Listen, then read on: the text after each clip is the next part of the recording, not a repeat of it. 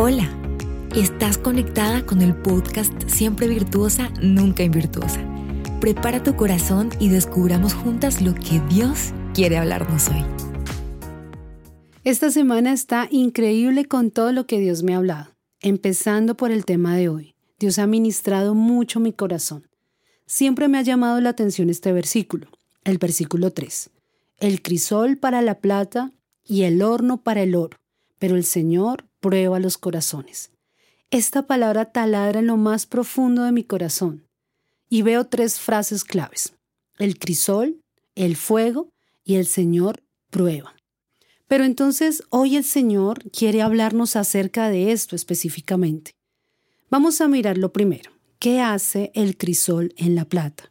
Un crisol es un contenedor, es un recipiente en el cual se mete el metal y por regla general está a temperaturas por encima de los 500 grados centígrados, y para luego darle forma en moldes a ese metal fundido. Colocan la plata en este recipiente y lo colocan a temperaturas altas y la plata se derrite. Voy a mirar dos cosas trascendentales aquí. Dice que lo ponen en el crisol para fundir. ¿Pero qué es fundir?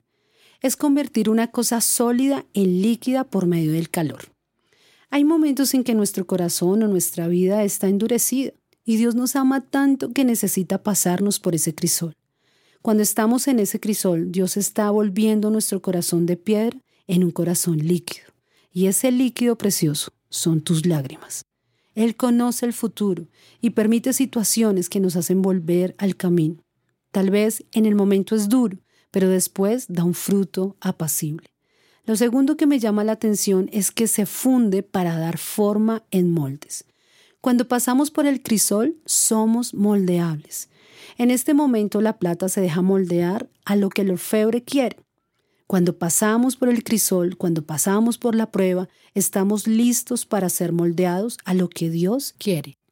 Hay formas hermosas en la plata, hermosas joyas y diferentes utensilios, pero solo la plata se deja moldear cuando ha pasado por el crisol. Dios quiere llevarnos a ese propósito que Él ha trazado para nosotras, pero solo se logra cuando hemos pasado por un tiempo de prueba. No te angusties, serás transformada después de la prueba. Ahora hablemos, ¿qué hace el fuego en el oro? El verdadero oro no le teme al fuego, dice un antiguo dicho. ¿Por qué? Porque se mantiene intacto y brillante cuando se coloca sobre el fuego. Mientras que la mayoría de otros metales, como el zinc, el cobre o el níquel, ellos se derretirían y perderían su brillo en estas condiciones. Dos cosas me llaman la atención aquí. La primera dice que el oro se mantiene intacto. ¿Sabes? El fuego en el oro muestra si es original o no. La prueba en nosotras muestra de qué estamos hechas. Esa prueba, la formación silenciosa, lo que solo tú y el Señor saben, no es para destruirte, al contrario, te están haciendo más fuerte. Dice que otros metales se derriten, pero el oro no, el oro potencializa su belleza. Otros perderían su brillo, pero el oro no. Me encantó esto, porque después de pasar por el fuego lo hace más brillante. Tu horno de fuego te hace tener un brillo especial. A veces vemos mujeres que decimos, no sé, tiene algo especial, tiene como un brillo. Pues ahora ya sabemos, tal vez tuvo que pasar por un gran proceso para poder brillar. Lo segundo que me llama la atención en el proceso del oro es que pasa por un proceso de refinación. Y esto es un proceso de varios procesos técnicos y la principal misión es desunir las impurezas que contenga el oro. ¡Wow! Desunir impurezas. Estos procesos lo que hacen es quitar todo aquello que no es tuyo, que no es de tu naturaleza. A través de los años con nuestra forma de vivir y por lo que otros han hecho en nuestra vida, se nos pegan cosas que no son naturales de nosotros. Y Dios permite la prueba para quitar lo que no debe estar. ¿Pero para qué? Para obtener pureza. Dios nos ve en el producto final. Él nos conoce por eso anhela que lleguemos a esa pureza. Deja que Dios quite toda impureza. Suelta. El oro no se puede aferrar a nada. El calor hace que se desprenda de él todo lo que le hace daño o no es parte de su naturaleza. Deja que Dios haga el proceso en tu vida y que se quite todo aquello que se tiene que quitar en tu vida. Es tiempo de soltar esas impurezas y dejarte refinar por las manos del Creador. Él tiene lo mejor para ti. Tiene un brillo que nadie te va a quitar. Eso es algo que solo es tuyo.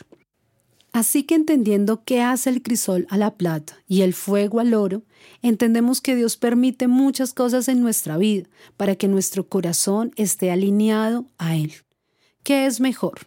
¿Un oro lleno de impurezas o una pieza única que puede alcanzar valores incalculables?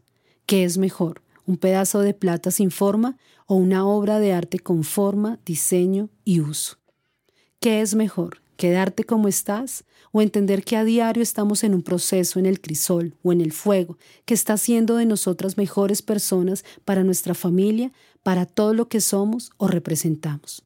Quiero cerrar con esto. No quiero que pienses que tienes que pasar por una catástrofe para que tengas brillo o para que puedas ser una buena persona. Creo y estoy totalmente segura de que Dios es un Dios personal. A veces estamos esperando la gran prueba, y estamos con miedo del futuro, que nos va a pasar, vemos hacia adelante esperando lo peor, pero sabes, eso que vives a diario, esa situación que no entiendes, eso que duele, que a diario te confronta, ese es tu crisol. Eso que solo tú y el Señor saben, ese es tu horno de fuego personal. Mantente alerta, Dios quiere sacar lo mejor de ti en este tiempo.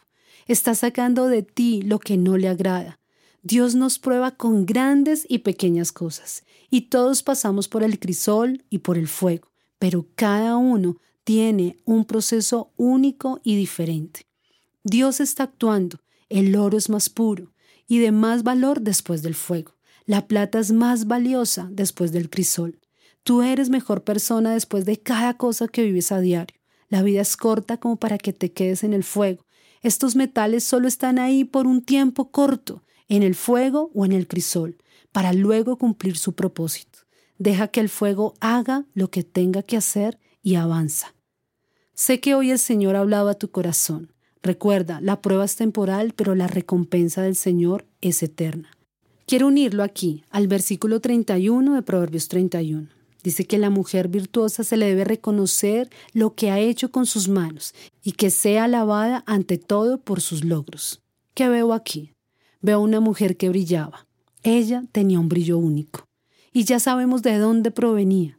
Ella se dejó pasar por el crisol y por el fuego, y por eso puede ser alabada. Dios nos ama y siempre está con nosotras. Cuando estamos llenos de impurezas, tal vez necesitamos pasar por el fuego, pero Él está en el fuego para que luego podamos brillar.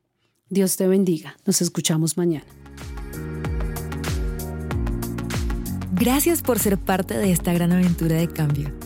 Dios aún tiene mucho más para nosotras. Conéctate diariamente con nuestro podcast.